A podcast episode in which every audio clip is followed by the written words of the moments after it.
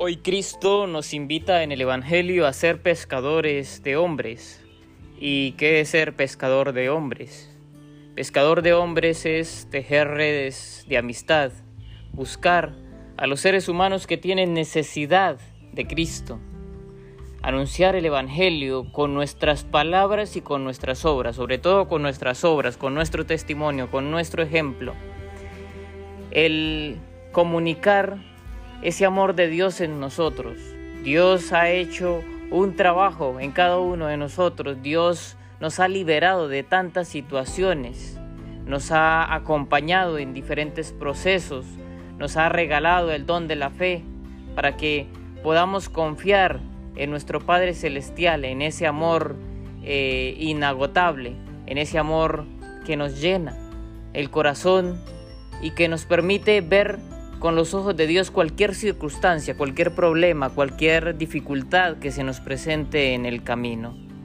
Es así que la imagen que hoy nos presenta el Evangelio es bellísima, la del pescador. Y para ser pescador, ¿qué se necesita? Yo creo que un ingrediente importante para ser pescador es tener paciencia. Tener paciencia, saber esperar, saber esperar que pronto llegará lo que tanto has pedido al Señor aquello que día y noche le suplicas. El Señor te va a dar la gracia. Te pide esto que necesitan todos los eh, pescadores, la paciencia.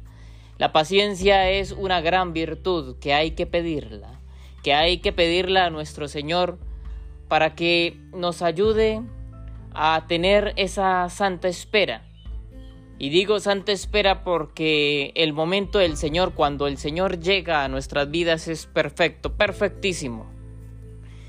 Y muchas veces nos desesperamos y abandonamos la oración. Y esto es precisamente lo que no tenemos que hacer. No tenemos que abandonar la oración.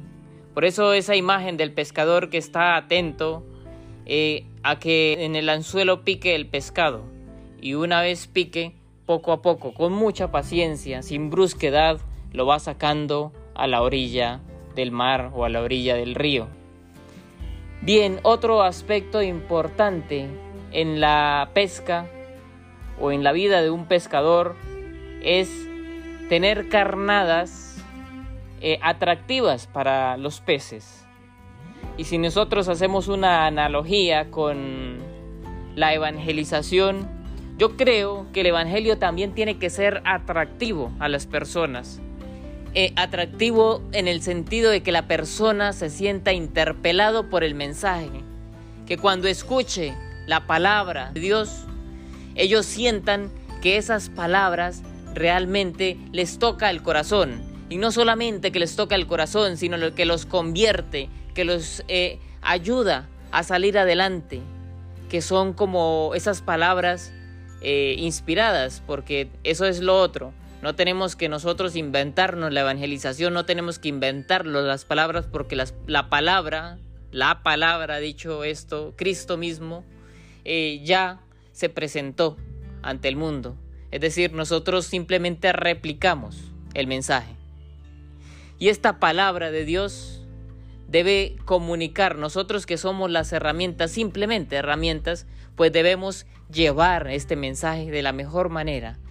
Hoy el Señor nos invita a construir su reino, a construir su reino de amor, a construir su reino de justicia, su reino de misericordia. Y a propósito de la palabra misericordia, es una palabra también bellísima, bellísima porque tiene dos raíces etimológicas del latín misere y cor. Misere significa miseria y cor significa corazón. De ahí viene la palabra misericordia. Es decir, que nosotros vemos la miseria de los demás, el dolor, la miseria, la angustia, la soledad, desde el corazón. ¿Y desde qué corazón? ¿Desde el nuestro? No, desde el corazón de Dios. porque el corazón nuestro está lleno muchas veces de egoísmo, está lleno de pasiones, está contaminado por las cosas del mundo y no logra, no logra transmitir un mensaje coherente.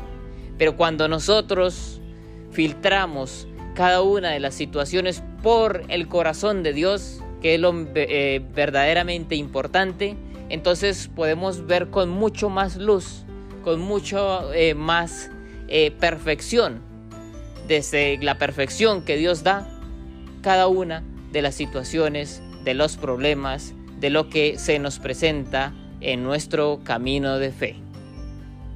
Hoy vamos a pedirle a nuestro Señor que nos ayude, que nos dé esa fuerza grande eh, que da a todos los seres humanos, que nos dé ese don de la fe, ese don de la fe para resistir a cualquier eh, situación, que nos también nos inunde el corazón de esperanza, esperanza y sobre todo en este tiempo difícil de pandemia, necesitamos acudir a esa gran virtud, a esa gran virtud teologal de la esperanza, porque necesitamos llenar nuestro corazón de esa fuerza que viene de Dios para decir, no me voy a dejar abatir por ningún problema, por ninguna circunstancia, porque Dios está en mi corazón, Dios es mi fuerza, Dios es mi protector, Dios es mi pastor.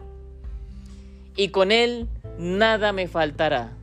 Y por supuesto que hay que traer también a colación la virtud de la caridad, que es la virtud del amor. La virtud del amor, ver a nuestros hermanos con amor, aquellos que nos ponen dificultades, aquellos que en algún momento de la vida nos ponen problemas, pues verlos también con los ojos de Cristo. Y muchas veces excusarlos en sus tonterías, excusarlos en sus decisiones, con esas palabras que Cristo aplicó desde la cruz. Señor, perdónalos, porque no saben lo que hacen. Muchas personas no saben lo que hacen y nosotros también en algunas oportunidades tampoco sabemos lo que hacemos porque actuamos eh, con nuestra conducta humana y nuestra conducta humana con eh, la cantidad de eh, elementos de este mundo que no nos ayudan realmente a tener una visión clara de las cosas. Cuando nosotros nos ponemos las gafas de Dios, actuamos con la óptica de Dios, pues empezamos realmente a comprender, a comprender y a ver las circunstancias de otra manera, a ver las personas de otra manera. Muchas veces nos quejamos de que esta persona no actúa como yo quisiera, ¿no? Los padres cuando a veces pierden la paciencia con los hijos y dicen es que mi hijo no me escucha, mi hijo mete la cabeza por este lado. Bueno, pues yo creo que en algún momento también cuando éramos jóvenes solamente hay que hacer un poquito de, memoria. Cuando éramos jóvenes seguro que nosotros también actuábamos igual o peor. Entonces hay que tener paciencia.